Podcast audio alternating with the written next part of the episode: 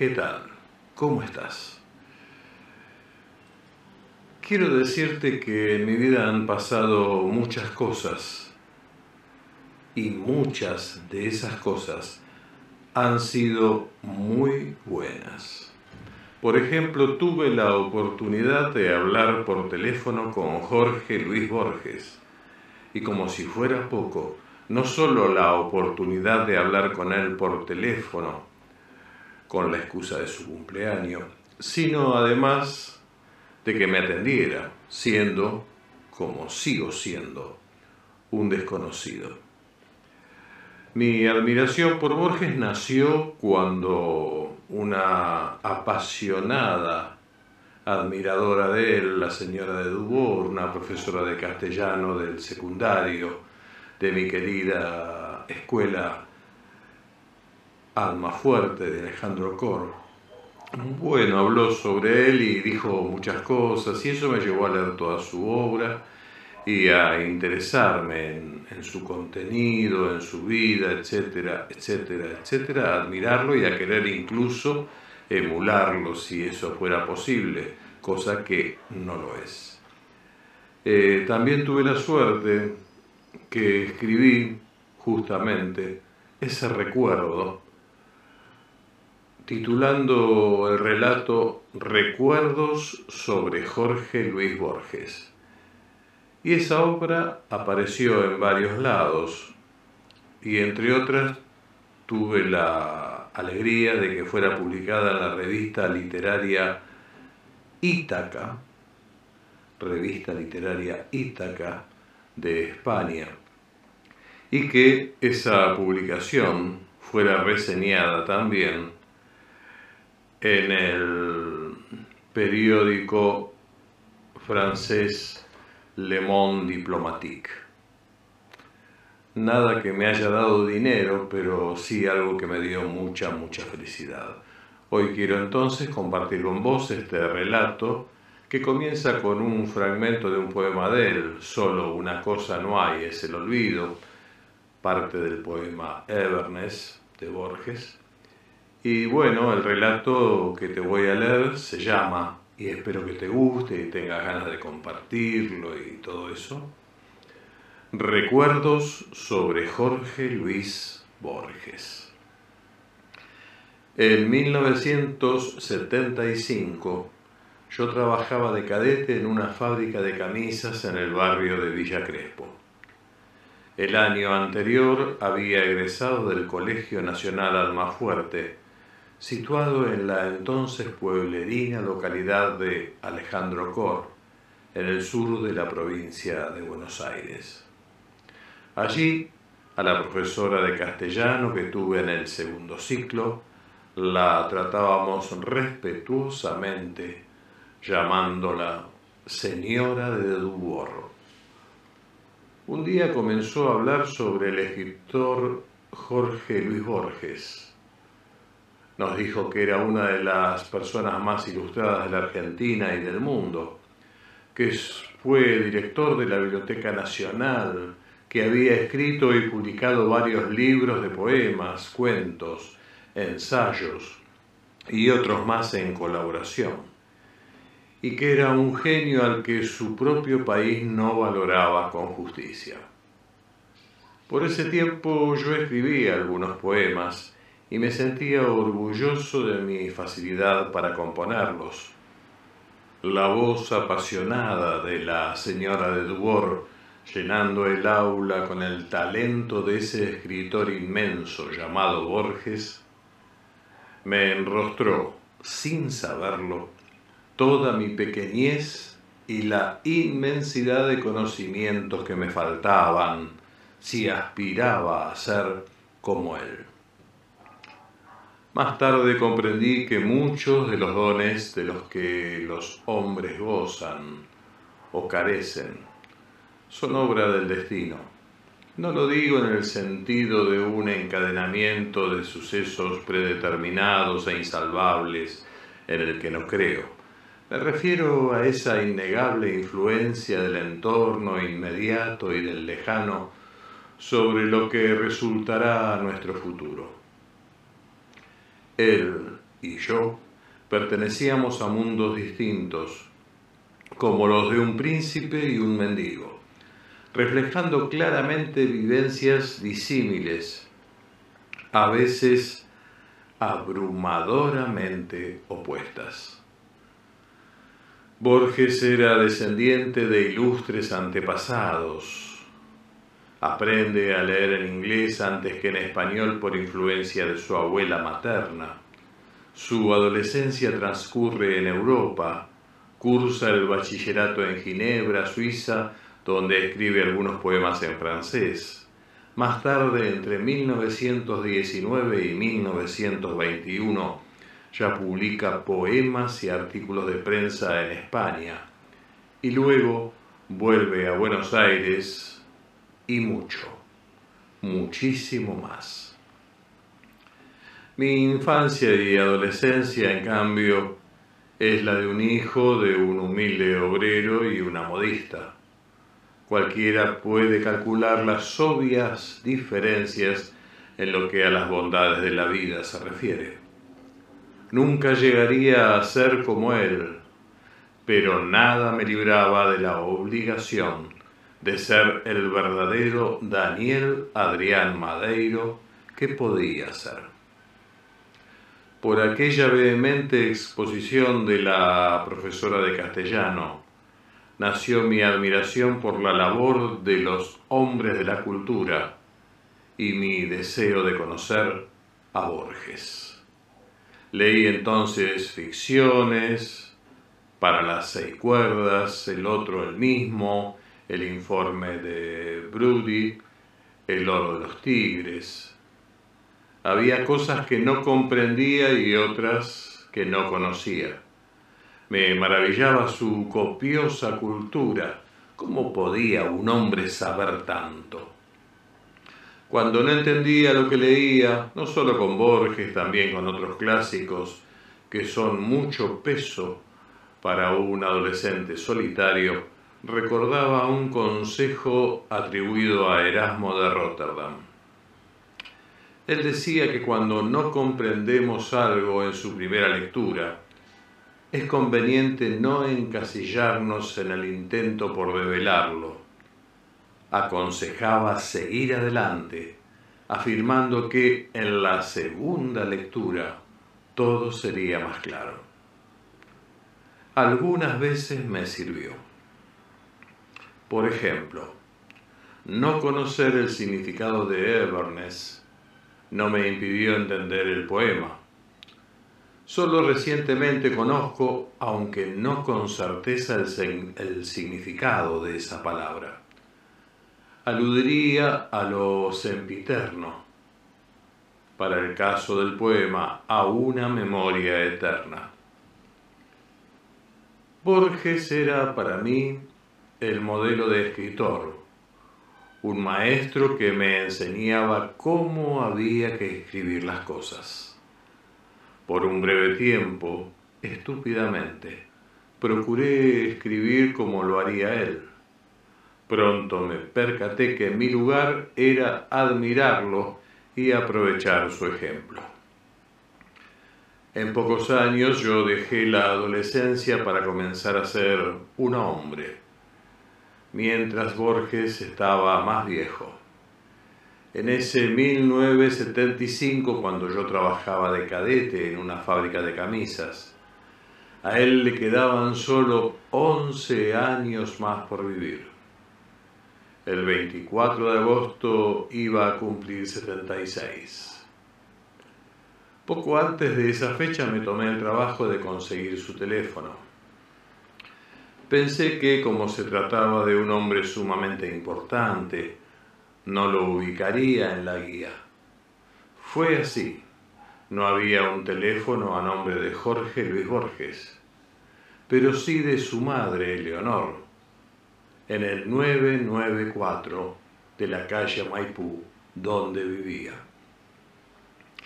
Para su cumpleaños lo llamé. Atendió una voz femenina y formal que presumí sería la señora María Kodama. Me preguntó quién le quería hablar. Dije la verdad. Daniel Madeiro. Por supuesto, él no me conocía. Estaba seguro que me despedirían cortésmente tomándome un mensaje. Yo estaba equivocado. La voz serena y tímida de Jorge Luis Borges resonó del otro lado del teléfono. Me preguntó quién era, le reiteré mi nombre y le dije que era su admirador, que me parecía maravilloso lo que escribía, que yo componía poemas y cuentos y que le agradecía enormemente su atención frente a mi atrevimiento. Me dijo que él no podría verme, pero que yo sí, visitándolo en un café de la Galería del Este, al que iba a diario, y entonces escucharía mis escritos. Nunca me animé.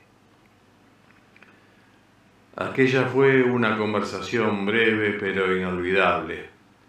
Sentí y aún siento que Borges no era presumido, que era un buen hombre. No me habló desde las alturas. Me trató con respeto, simpleza y sincero agradecimiento por el llamado. ¿Cuántos hombres notables, cultos y extensamente galardonados prestan oídos al llamado telefónico de un desconocido?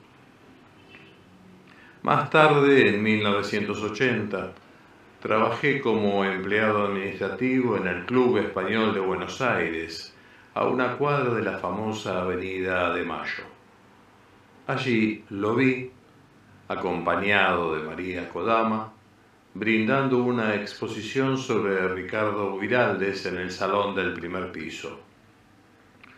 Recuerdo que le bajó la presión y le acerqué un coñac.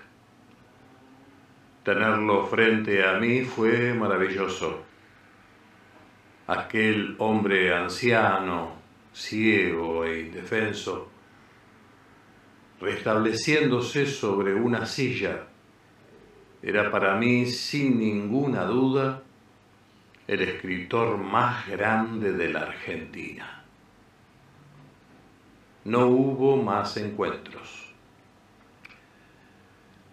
El, año, el 14 de junio de 1986, Jorge Luis Borges muere en Ginebra.